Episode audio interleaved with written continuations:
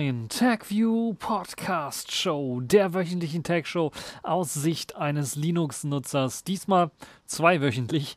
Im Grunde genommen ist die letzte Folge ausgefallen. Naja, nicht ganz. Ich hole sie in dieser Woche nach. Das heißt, ihr kriegt mh, hm, die meisten News von vor zwei Wochen jetzt. Liegt ganz einfach daran, ich hatte eigentlich letzte Woche aufgenommen, aber da ist irgendwie die Datei äh, stumm geblieben. Und das war natürlich ein bisschen von Nachteil. Aus dem Grunde werde ich das jetzt in dieser Woche nachholen. Nichtsdestotrotz sind das spannende Themen auch aus der vorletzten Woche und ein paar äh, von dieser Woche ebenfalls, die mit reingeschwommen sind. Zum einen wollen wir uns mit E-Reader beschäftigen, die mit Farbe ausgeliefert daherkommen. iPhones und aktuelle iOS-Versionen sind angreifbar per E-Mail und auch per Textbombe. Das RKI und die Corona-Datenschutzkatastrophe möchte ich noch so ein bisschen mal aufarbeiten, worum es dabei geht. Und dann haben wir noch News zu AV1, dem freien Open Source Codec, der nun erstmals für Videotelefonie eingesetzt wird. Und MediaTek schaltet AV1 Decoding, zumindest das Decoding für die Wiedergabe bei YouTube frei auf ihren Chipsätzen, auf ihrem neuesten Chipsatz. Und das ist, glaube ich, der einzigste naja, äh, also ein paar positive Mediatek-News. Das ist ja, äh, dass ich das sowas verkünden kann, das ist schon äh, deshalb eine extra Spezialsendung wert. Äh, dann haben wir Wayland, das jetzt auch auf dem iPhone 7 mit Linux läuft und Fedora Workstation nun vorinstalliert auf ThinkPads. Und dann haben wir nochmal die Kategorien in dieser Woche. Ubuntu 2004 als Distro der Woche. Und beim Selfish der Woche habe ich gleich drei spannende Sachen. Jammy, Version 3.3 ist raus und Corona-App für Selfish OS. Fangen wir also direkt an mit dem allerersten Thema. E-Reader mit Farbe. Pocketbook ist einer der bekanntesten E-Reader-Herstellern oder hat sich so ein bisschen gemausert zu einem der bekanntesten E-Book-Reader-Hersteller. Und E-Books normalerweise, wenn man so an E-Books denken, dann denken wir so an, ja, Ersatz für ein Buch und schwarz-weiß. Ne? So ein E-Paper-Display, das soll stromsparend sein und das soll gut ablesbar sein in der Sonne. Dann haben wir meistens schwarz-weiß. Aber es gibt ja auch Technologien, und das hatte ich auch in meinem Podcast hier mehrmals angesprochen, wo auch ja bunte bzw. farbliche E-Reader oder zumindest diese E-Paper-Technologie eingesetzt wird. Und, oder E-Ink. Ich glaube, E-Ink ist ein Firmenname und E-Paper ist, glaube ich, der richtige Begriff dafür. Es wird beispielsweise bei Bushaltestellen bereits schon in Europa eingesetzt oder bei Preisschildern in irgendwelchen Supermärkten kann es durchaus sein, dass da ein E-Ink oder E-Paper-Display zum Einsatz kommt, Einsatz kommt, das auch mit Farbe ausgestattet daherkommt. Die sind natürlich etwas begrenzt, können dann zum Beispiel nur ein oder zwei oder drei Farben herstellen oder anzeigen. Aber das soll sich jetzt ändern, auch für E-Book-Reader. Da soll es jetzt E-Book-Reader mit Farbe geben und eines der ersten E-Book-Reader mit Farbe, auch ganz speziell für Comicbuchleser sehr interessant oder Manga-Leser, die nicht nur schwarz-weiß, sondern auch ein bisschen was Farbe haben wollen. Die können sich bei Pocketbook umschauen. Die haben nämlich den Pocketbook Color vorgestellt, der etwa 200 Euro kostet und eben auch mit Farbe daherkommt. Im Herbst 2020 soll er auf den Markt kommen. Es gab bereits schon äh, 2013 von einem anderen Hersteller ähm, den äh, Color, nee, vom gleichen Hersteller sogar, den Color Lux. Das ist ein E-Book-Reader, der ein Farbdisplay hatte, aber bisher hat sich das nicht so richtig durchgesetzt. Und jetzt gibt es eben mit dem äh, Pocketbook Color auch ein neues Modell, das ein verbessertes Farbdisplay hat. Wie bei den E-Book-Readern üblich, kommt halt eben so ein E-Paper-Display zum Einsatz, 6 Zoll in dem Fall, 4096 Farben soll das Ganze darstellen können, also besser als die monochromen Farben, die man so, sonst so auf so einem ja, E-Book-Reader nur hat. Also doch durchaus äh, etwas weniger Farben als äh, ein LCD oder ein AMOLED-Display, aber immerhin äh, 4096 Farben. Und bei einer Punktdichte von 300 dpi ist das sicherlich auch nicht zu verachten. Und das ist auch das, was Standard ist bei den aktuellen E-Book-Readern. Das heißt, hier hat man ein neuartiges, äh, neu wertiges, neuartiges E-Paper-Bildschirm ähm, äh, benutzt, um halt eben äh, dann auch ähm, Farbe darstellen zu können. Dieses neue E-Paper-Bildschirm, dieser neue E-Paper-Bildschirm, der neuartige Bildschirm, das Display, das hat den Namen Kaleido bekommen und nach Herstellerangaben soll der Color eben einer der ersten E-Book-Reader mit diesem Farbdisplay werden, auch einer der ersten E-Book-Reader, die sich auf dem Markt durchsetzen sollen. Und äh, ja, solche Geräte sollen weiter folgen. Das heißt, es soll eine Serie werden, diese Color-Serie, und sollen weiter geupdatet werden. Und äh, es ist durchaus denkbar, dass halt eben dann auch auf weiteren E-Book-Readern von Pocketbook so ein Farbdisplay zum Einsatz kommen wird. Ganz speziell natürlich für äh, Mangas und Comics gedacht soll äh, dieser E-Book-Reader einem ermöglichen, dort eben Farbe darstellen zu können, aber natürlich auch für die Anzeige von PDF. Dokumenten, wo es eventuell nützlich sein kann, Farbe zu haben, bei Diagrammen, die in PDFs angezeigt werden zum Beispiel, oder auch bei Kochrezepten, wo das natürlich auch Sinn macht, äh, Farbe zu haben oder wo man auch Bilder anzeigen kann sollte das natürlich sehr, sehr hilfreich sein. Die Nachteile von E-Paper-Displays mit eben der geringen ja, äh, Refresh Rate, die bleibt natürlich. Das heißt eben, das Bild neu zeichnen oder flüssig irgendwie zu navigieren, das ist immer noch ein Problem und das ist auch bei diesen Farbdisplays, das macht bei den Farbdisplays auch keinen großen Unterschied. Äh, sehr interessant ist eben, dass äh, weiterhin alle, Pocketbook ist ja bekannt dafür, dass sie ein offener äh, Verein sind, was eben die Möglichkeit des Ladens von äh, verschiedenen Büchern angeht. Also das EPUB-Format äh, kann dazu genutzt werden. Ein offenes Ökosystem kann dazu genutzt werden, äh, verschiedene Dateien anzeigen zu können. Alle gängigen Buch- und Grafikformate soll das jetzt umfassen, also eben auch JPEGs oder PNG-Dateien sollen äh, abgespielt werden können oder darauf angezeigt werden können und abgespielt. Apropos, Pocketbook setzt auch immer darauf, dass sie die Möglichkeit haben, ähm, zum Beispiel Hörbücher abzuspielen oder allgemein Musik abspielen zu können. Das heißt, auch die üblichen Audioformate können dort wiedergegeben werden. Entweder gibt es einen kleinen, ja, plätschernden, nee, plätschern wäre ein Bach, sondern scheppernder äh, Lautsprecher. Oder es gibt die Möglichkeit, Kopfhörer anzuschließen auf die eine oder andere Art, entweder ein 3,5 mm Headset-Anschluss oder mit einem Adapter. Kann man bei Pocketbook eben auch Audio-Hörbücher hören. Dazu würde ich das eher wohl benutzen. Aber sicherlich gibt es dort auch die Möglichkeit zu sagen, okay, äh, Musik oder sowas kann ich da drauf auch hören. Also das ist eben das, äh, ist so die eierlegende Wollmilchsau, wenn es um E-Book-Reader geht. Also das kann fast alles, was so ein Tablet auch kann. Ihr habt auch einen Browser mit an Bord.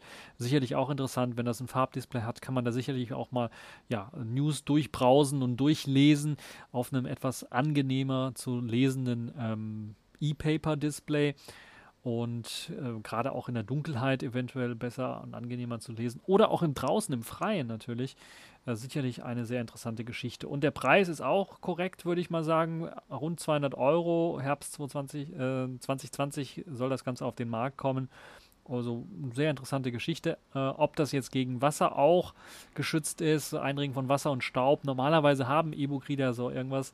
Das ist leider noch nicht bekannt. Aber es ist eine ziemlich interessante Entwicklung, wie ich finde. Und ich würde mir wünschen, dass vielleicht in Zukunft auch die E-Book-Reader ja alle irgendwie zumindest so, so, eine Möglichkeit bekommen, ein paar Farben anzeigen zu können, wie jetzt hier auch.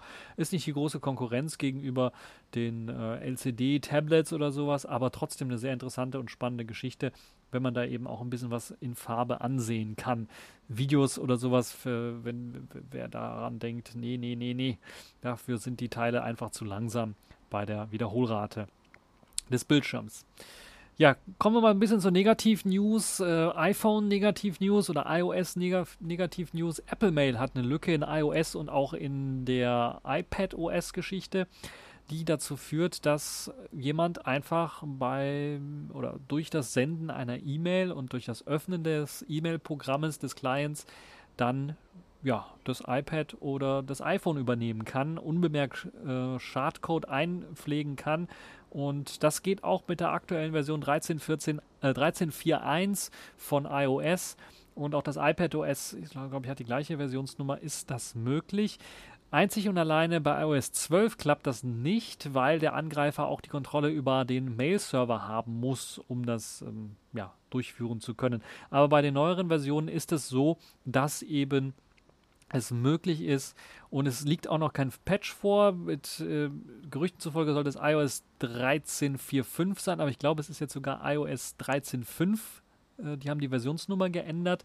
Dort soll der Patch drin sein, der eben auch das E-Mail, die E-Mail-App patcht. Apple begründet das auch damit, dass bisher noch keiner das Ganze ausgenutzt hat. Aber äh, SecOps, die das, die Lücke veröffentlicht haben, gefunden haben und dann auch direkt veröffentlicht haben, haben gesagt, äh, die Lücke wird aktiv, gerade aktuell ausgenutzt und wir haben das gesehen und deshalb müssen wir jetzt die Leute darauf hinweisen, dass es Sinn macht, dort äh, aufzupassen und vielleicht eine Alternative zu verwenden. Also ihr könnt ein alternatives E-Mail-Programm verwenden und dann habt ihr das Problem eben nicht. Ansonsten, äh, ihr merkt davon nichts. Äh, das bedeutet mit anderen Worten, dass es im Hintergrund äh, durchgeführt wird. Ähm, ja, dann werden, äh, gibt es auch eine kleine Diskussion, die da gestartet worden ist. Und ähm, ja, Secops und, und, und Apple, die haben sich so ein bisschen was gestritten und äh, äh, es ist nicht ganz klar, ob die Lücke jetzt wirklich ausgenutzt wird, aber sie kann auf jeden Fall nachvollzogen werden. Deshalb empfiehlt es sich erst einmal zu warten, bis das neue Update rauskommt und äh, eventuell auch nicht jede Nachricht dann zu öffnen, beziehungsweise einfach Apple Mail das äh, Herunterladen von neuen Nachrichten wieder sagen oder widersprechen, damit es eben da nicht zu Problemen kommt. Also ihr müsst im Grunde genommen warten bis zur nächsten Version und dann wird das Ganze dort geupdatet. Äh, einzig und allein, ob ihr vielleicht betroffen sein könntet, könnt ihr daran merken, wenn ihr tatsächlich die E-Mail-App, die Apple Mail-App geöffnet habt auf euren Geräten, dass dort angezeigt wird, dass diese Nachricht kein äh, Content hat, also keinen Inhalt hat.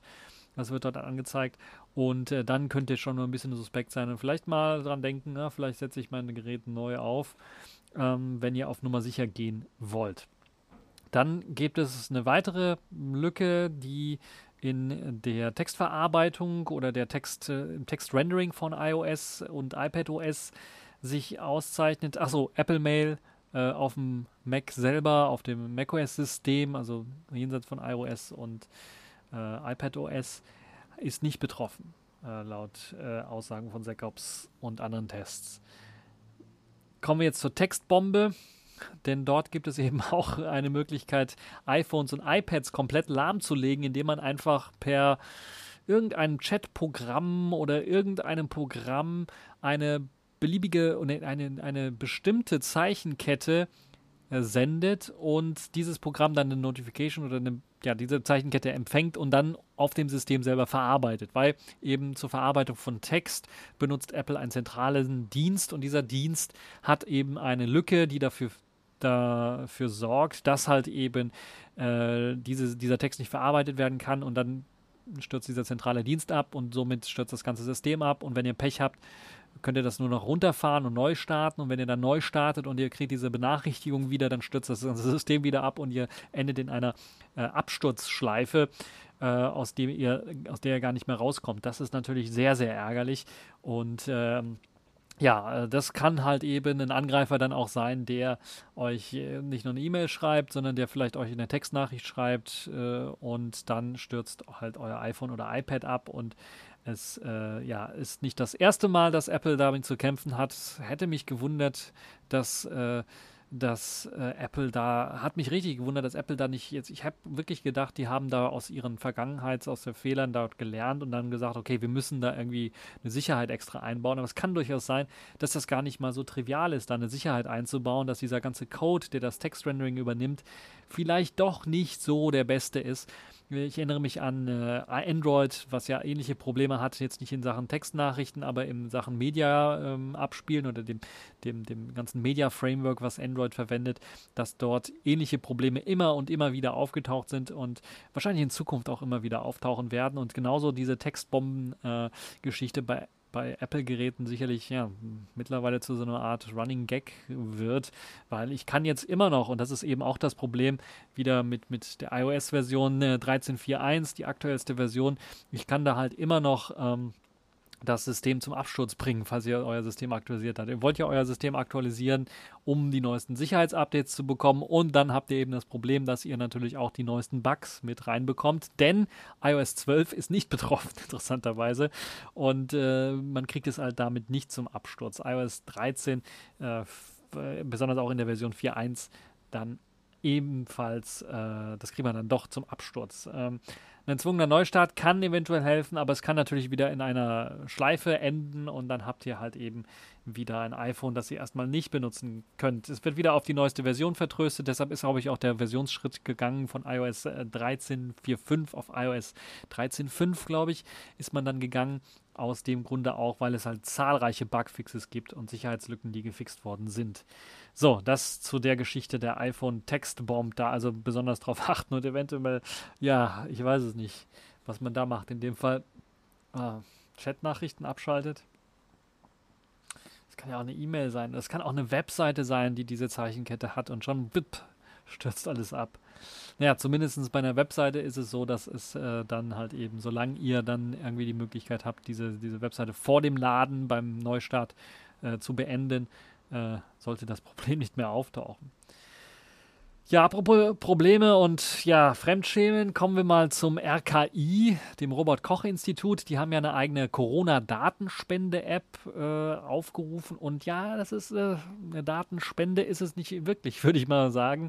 Zumindest haben die da was falsch verstanden, würde ich mal behaupten. Der CCC hat das mal analysiert und hat herausgefunden, dass diese Corona-Datenspende-App im Grunde genommen ja nichts anderes ist als ähm, ein bisschen ein Fake ein bisschen ein Fake. Warum? Ja, man äh, spendet dort keine Daten, sondern man gibt äh, denen im Grunde genommen einen Schlüssel, um in Zukunft alle Daten abzuholen von den Cloud-Servern, von Google beispielsweise, äh, die es halt eben, die da so anfallen. Weil die RKI-App die Corona-App ähm, nichts anderes macht, als diesen äh, Hash-Wert, den man äh, berechnet, oder den Schlüssel, den man bekommt, wenn man zum Beispiel einer Anwendung äh, Zugriff auf äh, bestimmte Daten geben möchte, also diese O-auf-Authentifizierung machen möchte, beispielsweise bei Google Health. Da meldet man sich ja an und hat die Möglichkeit, per O-auf anderen Anwendungen den Zugriff zu erlauben. Und ja, was diese Corona-App macht, was der CCC herausgefunden hat, ist im Grunde genommen, sie macht nichts anderes, als diesen, diesen, diesen O-auf-Key von eurem Gerät zu nehmen. Das heißt, wenn ihr dann sagt, okay, hier, ich gebe dir die Berechtigung, das zu machen, dann nimmt sie diese O-auf-Authentifizierung von eurem Smartphone und lädt diese Authentifizierung hoch auf den RKI-Server und dann wird der RKI-Server mit dieser Authentifizierung auf euer Konto zugreifen, weil es die Zugangsdaten natürlich auch kennt. Die habt ihr äh, quasi dem ja auch gegeben und benutzt diesen OAuth-Token, diesen, diesen Key, um sich anzumelden, beispielsweise bei Google Health und dann die Daten remote abzugrasen. Das heißt, das läuft nicht so, wie man vermuten könnte. Ich lade eine App runter und es ist eine Datenspende-App und ich sage, ja, ich möchte jetzt die Daten von meinem Fitbit äh, preisgeben oder von meinem Garmin oder von meinem, äh, was ist es da, Polar oder von meinem Apple Health oder meinem Withings oder sowas. Ich möchte die freigeben und dann werden die Daten von dem Smartphone gelesen und dann hochgeladen auf den RKI-Server. So könnte man ja denken, dass das Ganze funktioniert. So ist es aber nicht sondern ihr gebt tatsächlich den Generalschlüssel für eure Daten dem RKI-Server und der holt sich die Daten direkt von dem Cloud-Anbieter, zum Beispiel Google Health. Ho, Holla die Waldfee, würde ich da sagen. Das ist ja mal eine ganz starke Nummer, weil das würde ja dann auch behaupten, oder nee, das ist ja, das ist ja Conclusio im Grunde genommen, das ist ja, äh, das ergibt sich ja daraus, dass wenn ihr die App deinstalliert, ihr wollt denen nicht mehr Daten geben, weil jetzt die Corona-Krise vorbei ist oder ihr wollt denen einfach nicht mehr die Daten geben. Äh, oder ihr habt beispielsweise einen Anbieter, ich glaube Fitbit ist es und Garmin, die beide bei Google Health die Daten abliegen und ihr wollt nur die Daten von Fitbit dem RKI geben das, äh, ist, das macht keinen Unterschied. Wenn ihr diesen Ohr-auf-Key denen gebt, dann können die auf beide Daten zugreifen. Im Grunde genommen, wenn eben eine gleiche, die gleiche Authentifizierung verwendet wird. Und oder, das ist halt eben das große Problem, ihr wollt die Daten nicht mehr weitergeben. Wie könnt ihr sicherstellen, dass das passiert? Die App deinstallieren bringt ja nichts, weil der O-auf-Key ist ja immer noch im RKI-Server. Ihr könnt denen zwar mitteilen, bitte, bitte, bitte holt meine Daten nicht mehr von den Google-Diensten oder von meinem äh, vom Cloud Health-Anbieter ab. Äh, bitte, bitte macht das nicht mehr. Das könnt ihr nur ja, bitten, weil ihr haben immer noch den Ohr auf Key. Oder ihr müsst tatsächlich sagen, okay, ich entsch entschließe mich sozusagen, diesen Ohr auf diese äh, Authentifizierung mache ich invalide für mein Gerät, explizit, und ich hole mir neuen, wenn ich das möchte. Ähm, also ihr müsst den revoken im Grunde genommen, diesen OAuth-Key. Ansonsten funktioniert das weiterhin und weiterhin und weiterhin und die können halt eure Daten weiterhin darauf zugreifen. Und dieses Vertrauen in das Robert-Koch-Institut habe ich jetzt nicht. Also warum man diese dämliche also warum man das so gemacht hat, diese dämliche Methode verwendet hat, die auf jeden Fall Kritik hervorrufen wird, das frage ich mich auch. Also komplett, das ist natürlich schnell vielleicht programmiert gewesen, aber das ist wirklich äh, sowas von frech und ähm, ja, Pseudonymisierung wird erst beim RKI gemacht. Die RKI-App sagt ja, das wird alles anonym gemacht, nicht anonym, aber pseudonymisiert. Das heißt, es wird quasi äh, suggeriert, auf eurem Smartphone werden die Daten anonymisiert und dann erst zum RKI-Server gesendet. Und in Wirklichkeit passiert das gar nicht, sondern die haben den O auf, die wissen, wer ihr seid, die müssen wissen, wer ihr seid. Ansonsten können sie sich mit dem O auf nicht bei, beim Google-Dienst anmelden oder bei den anderen Diensten, äh, um äh, Cloud-Diensten, meistens ist Google Health, äh, dann da äh, die Daten abzugreifen. Und erst wenn, ihr die, wenn sie die Daten haben, dann machen sie diese no, sogenannte Pseudonymisierung. Also erst beim RKI selber wird diese Pseudonymisierung durchgeführt. Und wenn ich mir jetzt überlege, sie haben so schnell diese App dahin geklatscht, wenn die, also um Geld zu und wahrscheinlich auch Zeit zu sparen, wenn die schon sowas sagen, äh, sowas machen, äh, dann haben sie mit der Pseudonymisierung wahrscheinlich machen sie da auch nichts wirklich. Da wird das so aussehen wie bei, bei, bei, bei Xiaomi mit seiner Pseudonymisierung. Äh, Xiaomi auch, habe ja heute noch ein Video gemacht zu. Ähm, könnt ihr mal auch bei YouTube äh, reinschauen. Ne? Xiaomi, die einfach ungefragt irgendwelche Daten vom, ja, von, vom Smartphone abholen und das natürlich dann auch sagen, wir verschlüsseln es und dann machen sie einfach nur ein Hash, Base 64 Hash drauf. Also Leute, und das kann ich mir beim RKI also wirklich genauso vorstellen. Und äh, ja, natürlich ist es auch so, dass die weiterhin eben den Zugriff auf zum Beispiel Google Fit oder Google Health oder wie das auch immer heißen wird, äh, haben. Und das kann natürlich auch nicht sein. Ähm, also auch ist das eine. Das andere ist natürlich Man-in-the-Middle-Angriffe. Das ist natürlich auch möglich. Also es ist durchaus möglich. Der CCC hat es quasi bei der Analyse auch rausgefunden, äh, dass die App keinen Standardbrowser verwendet, sondern ein eingebettetes WebView. Dies ermögliche beispielsweise Man-in-the-Middle-Angriffe, da die Kommunikation aus WebView heraus mit dem Fitness-Tracker-Anbieter oder Google Fit wegen fehlender Certific Certificate-Pinnings nicht sicher sei. Also die Zertifizierung wird da nicht wirklich äh, darauf acht gelegt. Und weitere Kritikpunkte sind die unverschlüsselte Speicherung von Zugangsdaten auf dem Smartphone sowie die unsichere Handhabung der vertraulichen, des vertraulichen Pseudonyms. Also im Grunde genommen alles falsch gemacht, was man nur falsch machen kann. Also wenn man sich überlegen würde, wie baue ich eigentlich eine App, die alles falsch macht, was man falsch machen kann, dann hat das RKI hier wirklich 90 Gummipunkte mindestens abgehorcht, wenn nicht sogar 99 von den Feldern, was man also machen, was man alles falsch machen kann, mittlerweile da so ein bisschen abgegrast. Also das ist wirklich ein sehr, sehr starkes Stück und ich kann mir also sowas nicht vorstellen. Ich glaube, mittlerweile ist diese App auch wieder äh, verschwunden. Also ich hoffe, es wird verschwunden. Ansonsten kommt nicht auf die Idee, die RKI Corona-App zu installieren. Das ist also der größte Mumpitz, den ich seit langem gesehen habe. Und der CCC äh, gebührt da wirklich äh, Respekt, das dann ordentlich und schnell analysiert zu haben. Und das ist wirklich, äh, ja, unglaublich sowas äh, wollen wir uns mal mit etwas schöneren Themen befassen. Und äh, kommen wir zum AV1-Codec, ein freier Open-Source Videocodec, der es einem ermöglicht, ohne dass man horrende Lizenzgebühren zahlen muss oder dass man das äh, direkt in Hardware reingießen kann oder eben auch in Software reingießen kann. Ähm, das bietet eben der AV1-Codec. Der wird bereits schon eingesetzt. Ich hatte ja auch letztens davon berichtet, dass der bereits äh, zum Einsatz kommt äh, soll bei ähm, Netflix. Dort soll das äh, vor allen Dingen natürlich sparen, Daten sparen bei der Übertragung. Und da soll der AV1-Codec bei, bei Android zumindest zum Einsatz kommen, weil eben Google auch sehr stark dabei ist, den AV1-Codec weiterzuentwickeln und den auch zu supporten. Uh, und jetzt hat Google auch noch den AV1-Codec erstmals für Videoanrufe bei ihrer äh, Plattform Duo freigeschaltet. Also falls ihr da äh, Videochat macht mit, mit dem Google Duo Messenger, ich weiß gar nicht, wer das macht, weil äh, ganz ehrlich, also diese ganzen Google Messenger sind alle, alle ah, Google Talk eventuell und Hangouts, aber gibt es Hangouts noch? Naja, Also das ist alles so nicht koscher aus meiner Sicht.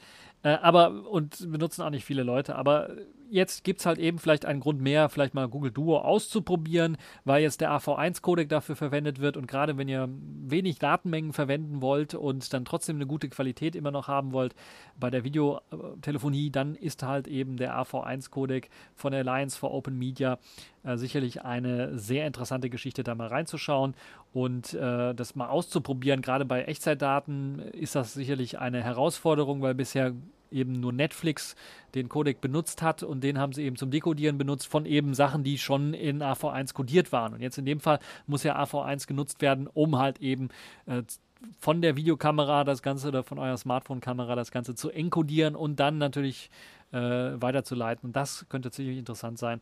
Soll natürlich sparen, in Sachen Datennutzung und das kann sicherlich für den einen oder anderen, der in Deutschland mit LTE noch rumsurft und ähm, noch, sage ich, 5G ist nicht so verbreitet, aber der dann halt eben mit LTE rumsurft, äh, das könnte natürlich dafür sorgen, dass er weniger Traffic hat, wenn er solche Videoanrufe macht. Nee, das könnte nicht, sondern das sorgt dann für weniger Traffic bei solchen Videoanrufen. Also eine ziemlich interessante Technologie.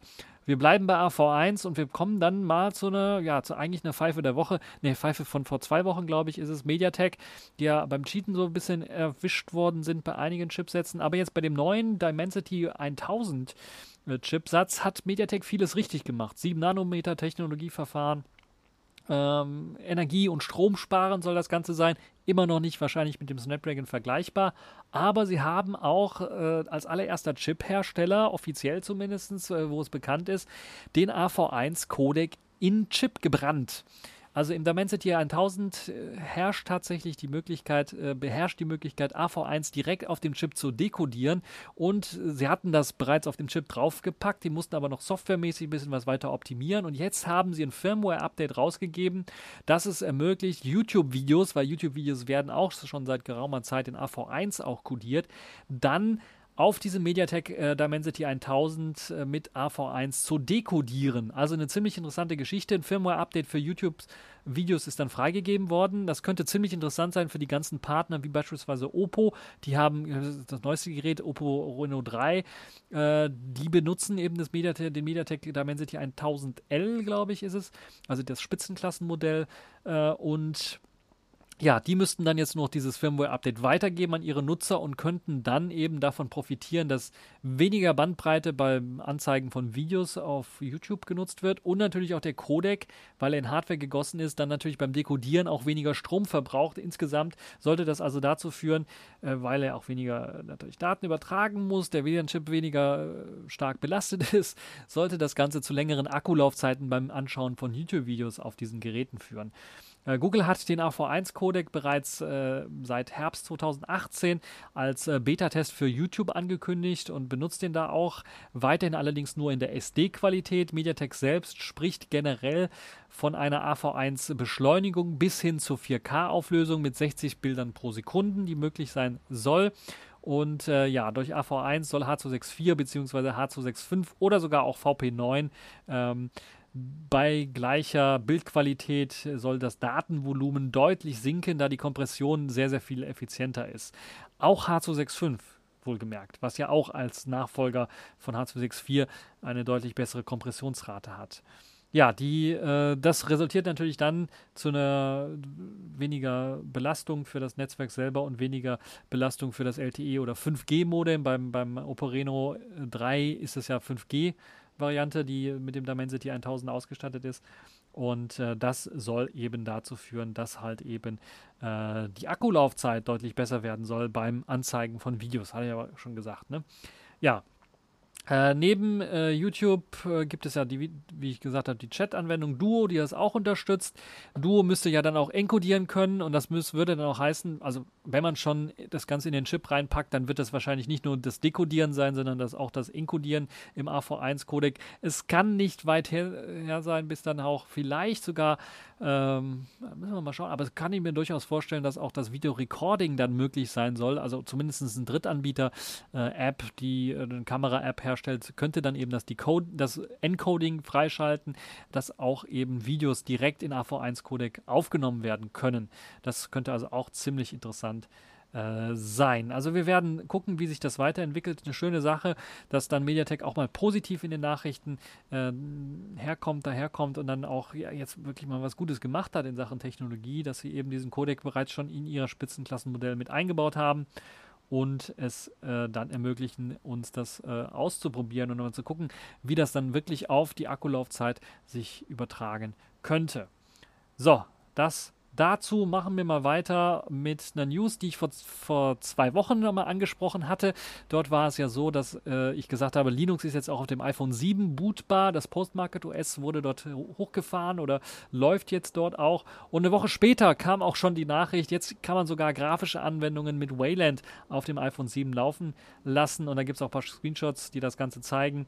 Und es wird der Corellium ähm, Kernel im Grunde genommen verwendet, um eben dort äh, auch weiterhin Zugriff auf die Hardware zu bekommen und auf die wichtigsten Sachen zu bekommen. Man hat äh, halt eben die Möglichkeit, jetzt auch dieses Postmarket OS mit Wayland zu starten und es gibt auch die Möglichkeit, der Touchscreen soll äh, meines Wissens nach auch funktionieren. Und äh, lasst mich mal scrollen, damit ich nicht lüge. Ähm, Blue, nee, der Touchscreen wird wahrscheinlich noch nicht funktionieren, aber ihr könnt eine Maus irgendwie anschließen und dann könnt ihr das äh, benutzen und könnt dann auch, habt die Möglichkeit per Bluetooth oder Wi-Fi euch zu verbinden. Das ist nämlich bereits schon mit äh, enthalten. Also die Möglichkeit mit Wi-Fi sich äh, zum Internet zu verbinden und dann vielleicht zum einen Webbrowser aufzurufen und dann ein bisschen rumzusurfen. Das ist also auch bereits äh, möglich. Eine sehr interessante Geschichte. Bin mal gespannt, ob jetzt habe ich zwei Wochen gewartet, kam noch, glaube ich, keine neue wirkliche äh, Meldung zur ganzen Geschichte, äh, die ich hier jetzt äh, interessant finde.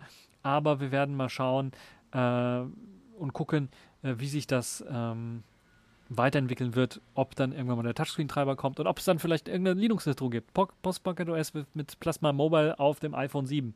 Hätte ich gern, also würde ich gerne mal ausprobieren. Dann würde ich mir sogar ein iPhone 7 kaufen dafür. So, machen wir mal weiter und kommen wir zu einer weiteren positiven Nachricht. Wir kommen so ein bisschen jetzt mehr ins Linux-Thema hinein. Äh, Fedora äh, möchte oder nein, wird jetzt demnächst auf Lenovo-Laptops vorinstalliert daherkommen, wenn man denn möchte. Bisher war es so, dass Lenovo ihre Rechner oder teilweise einige Laptops mit Ubuntu verkauft haben. Und äh, jetzt gibt es eben als Alternative zu Ubuntu für diese Rechner eben auch Fedora Workstation. Eine sehr interessante Geschichte, wie ich finde. Äh, der Start macht Fedora Workstation 32, das jetzt auch in dieser Woche rausgekommen ist. Und äh, diese neue Version wird jetzt auf den ThinkPads P1 Generation 2, äh, P53 und X1 Generation 8 verkauft. Die Community-Serie oder Linux-Community-Serie wird, wie gesagt, mit Ubuntu schon angeboten seit längerer Zeit und jetzt kommt Fedora oder die Fedora Edition dazu, wo ihr dann die Möglichkeit habt, einfach zu sagen, okay, als Betriebssystem möchte ich Fedora Workstation haben. Jetzt in der aktuellen Version 32 mit an Bord. Eine ziemlich interessante Geschichte. Äh, vor allen Dingen interessant, es werden die offiziellen Fedora-Quellen äh, benutzt, aber wenn die ausgeliefert werden, kann man auch sehen, dass Fedora 32 äh, äh, auch mit den Nvidia-Treibern daherkommen. Also die Binärtreiber von Nvidia können installiert werden mit dem normalen Weg, wird hier bezeichnet. Aber ob die dann schon auch vorinstalliert kommen, ah, bin mir nicht ganz sicher. Ähm, oder man wird eine Möglichkeit haben, da auf jeden Fall ein Opt-in zu machen für die proprietären Nvidia-Grafikkarten-Treiber. Äh, ja, das ist also eine sehr interessante Geschichte, wie ich finde. Zwei Daumen nach oben dafür. Mehr Laptops, mehr Auswahl bei der Linux-Distribution, auch bei offiziellen äh, Laptops. Lenovo-Laptops sind sowieso ein Traum zu benutzen in Sachen, also im Zusammenhang mit Linux. Bisher hatte ich da am wenigsten Probleme mit und kann das also, äh, also super empfehlen, was das angeht. So, jetzt sind wir durch für die News in dieser und in der letzten Woche. Nein, in, in der letzten Woche und in der vorletzten Woche. Äh, was diese Woche kommt, das kann ich leider noch nicht sagen, aber ja, wir werden sehen.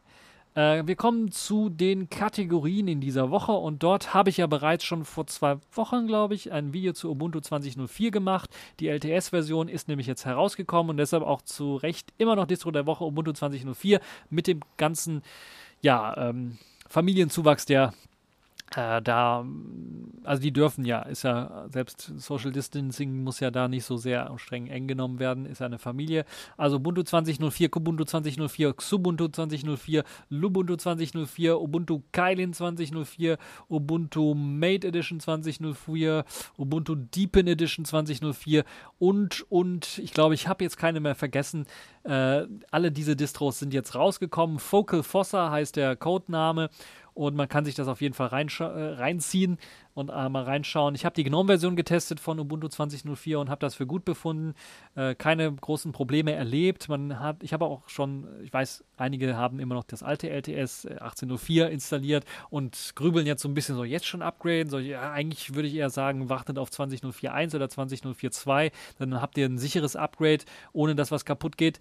Äh, garantiert mit, ja, mit hoher Wahrscheinlichkeit, aber es gibt schon bereits positive Nachrichten, die ich von einigen Leuten gehört habe, die mein Video angeschaut haben und gesagt haben, ah, ich installiere, ich upgrade einfach mal und teste, wie es aussieht. Und die haben gesagt, ja, läuft wunderbar keinerlei Probleme. Eine gute Sache, die neue LTS-Version basiert auf dem LTS-Kernel Linux 5.4, sollte also auch durch die Langzeitsupport dann unterstützt werden. Langzeitsupport heißt in dem Fall nicht fünf Jahre, auch nicht drei Jahre, wie sie vorher waren, dann waren es fünf Jahre, sondern jetzt sind es zehn Jahre Support.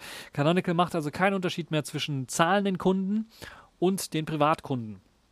Das soll also jetzt beide sollen zehn Jahre Support bekommen und das ist eine ganze Menge. Wenn wir mal vorstellen, 2004, das würde heißen 10 Jahre Support bis 3004. Habt ihr da Support? Habt ihr genug Zeit, um abzugraden, wenn ihr denn wollt? Also, das ist eine sehr interessante Geschichte. Deshalb wahrscheinlich auch der LTS-Kernel von Linux. Wobei, der wird, glaube ich, auch nicht zehn Jahre supportet. Ne? Also, interessante Geschichte. Zumindest Extended Security Maintenance soll, also dieser weiter, erweiterte Support, ich glaube, der nach drei Jahren ist der normale Support und dann dieses, der erweiterte Support ESM. Hm, kann man sich ja denken.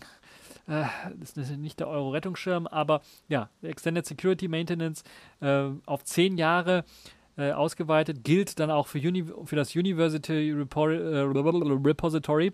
Das heißt, nicht nur zahlende Kunden kriegen das University Universe Repository, warum ist das so schwer? Universe Repository ähm, für zehn Jahre supported, sondern eben auch Privatkunden. Wie jetzt Canonical zwischen Privatpersonen und eben zahlenden Kunden unterscheiden möchte oder eine Firma und äh, das ist noch nicht ganz klar, aber zumindest ist das eine tolle Sache, dass man also jetzt so lange Support bekommt für die ganze Geschichte. Ich kann nicht, ich weiß nicht, ob das auch für Kubuntu, ich glaube Kubuntu und, und Lubuntu und Xubuntu schließt das nicht mit ein, sondern nur die offizielle Ubuntu-Version. Aber das ist schon immerhin ne, ein, ein großes Ding, 10 Jahre Support zu bieten. Und ja, GNOME 3.36 ist die neueste Version, die jetzt als Desktop da drin steckt mit einem neuen Dark Theme als Option. Also ihr habt die Möglichkeit zwischen klassischem Ubuntu, dem, dem neuen Look und dem Dark Theme umzuschalten. Ähm, und äh, ja, weiteres könnt ihr dann natürlich auf meinem Video auch entnehmen. Da gibt es also eine ganze Reihe von ähm, äh, Geschichten, die man da ausprobieren kann. Ich habe eine Ubuntu-Version vergessen, Ubuntu Budgie natürlich 2004 ist auch erschienen. Der Amazon Web Launcher, der mal drin war, der ist jetzt komplett Geschichte, der ist also gar nicht mehr drin, also für, der, für die Leute, die es interessiert. Und ansonsten ZFS-Support ist experimentell drin. Ihr könnt im Installer auswählen, ah, ich möchte experimentell den ZDF, ZFS-Support aktivieren. Aber ganz ehrlich, wer macht denn sowas? Nee, lasst die Finger davon. Äh, 20.04 LTS ist jetzt draußen und ihr könnt das Ganze runterladen. Ist, glaube ich, 2,5 Gigabyte groß oder 2,4 Gigabyte großes Image, ähm, was ich da runtergeladen habe und ausprobiert habe. Äh, kann auch durchaus nur empfehlen, wenn ihr also keine Probleme mit der GNOME-Oberfläche habt, äh, sicherlich gut zu empfehlen. Ansonsten Kubuntu hat, liefert auch immer solide Releases ab. Äh, kann man sich auch anschauen, auf jeden Fall mal reinziehen. So, das äh, dazu. Machen wir mal weiter und kommen wir zum Sailfish der Woche. Dort gibt es Sailfishs der Woche im Grunde genommen. Zum einen ein kleiner App-Tipp, Jammy, ein Fork von Jam.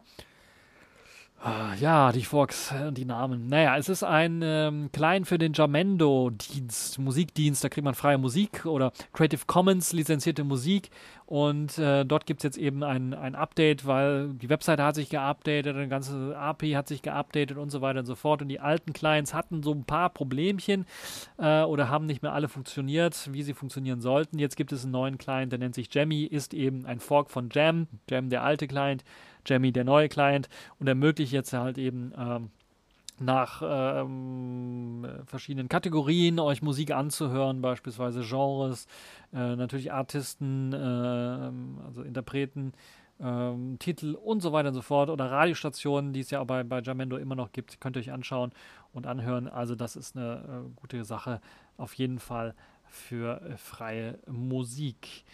Dann ist die Version 3.3.0 rausgekommen von Selfish OS. Ganz großes Release, weil viel unter der Haube gemacht worden ist. Das erste Mal, dass ich sage, es ist ein sehr, sehr spannender Release-Block äh, Eintrag, äh, den man sich durchlesen kann und dann mal gucken, was dort alles gemacht worden ist und warum einige Sachen gemacht worden sind und warum es Verzögerungen gab und so weiter und so fort. Sehr, sehr spannend durchzulesen. Werde ich natürlich auch verlinken, könnt ihr auf jeden Fall auch machen. Ansonsten äh, schaut ihr euch mein Video an auf YouTube in Englisch gehalten, aber trotzdem verständlich, was es alles an Neuerungen gibt. Ganz grob gesagt, verbesserten Support für Alien Dalvik natürlich, Android-Apps, Videochat-Anwendungen beispielsweise funktionieren jetzt deutlich besser.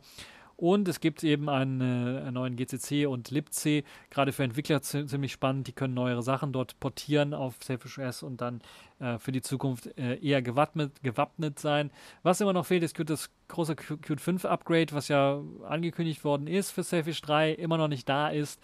Und da hoffe ich, dass dann jetzt doch, äh, dass sie das bald hinkriegen, dass das in diesem Jahr doch noch stattfindet. Und natürlich der Browser, der immer noch so ein bisschen hinterherhinkt und da hoffe ich, dass zumindest auch jetzt mit der neuen äh, Basis dann zumindest der Browser auf eine halbwegs aktuelle Plattform gebracht werden kann. Äh, ansonsten ist das wirklich so der große Pferdefuß. Ansonsten eine ganze Reihe von Verbesserungen, die mit eingeflossen sind. Äh, die ganzen Bugfixes könnt ihr euch auch durchlesen. Äh, werdet ich alles äh, verlinken, da könnt ihr euch das Ganze anschauen. Und dann ganz aktuell, neuestes Selfish der Woche. Dort gibt es jetzt auch eine Corona-App. Es gibt also eine erste äh, Implementierung einer Covid-19 äh, mit Bluetooth Low Energy funktionierenden Contact Tracing App. Dort gibt es ja schon erste Implementierungen, glaube ich, für Android. Und jetzt äh, gibt es eine Contact Tracing Implementierung auch für Selfish S. Da kann man das Ganze freischalten und die soll eben schon mit dem, äh, mit dem, mit dem äh, Android-System dann funktionieren. Könnte also eine sehr spannende Geschichte äh, sein äh, für diese äh, stürmischen Zeiten. So, ich bin durchgerannt durch die Themen. Ihr habt gemerkt, ich habe es geschafft, unter 45 Minuten zu bleiben. Das ist immer so mein, äh, mein, mein, mein, meine Grenze, mein Grenzwert. Äh, ich hoffe, es hat euch gefallen. Ihr hattet Spaß dran, auch wenn die News ja, teilweise von vorvorgestern waren. Und äh, ja, hoffe, ihr bleibt gesund. Und das war's für diesen TechView Podcast und bis zur nächsten Folge.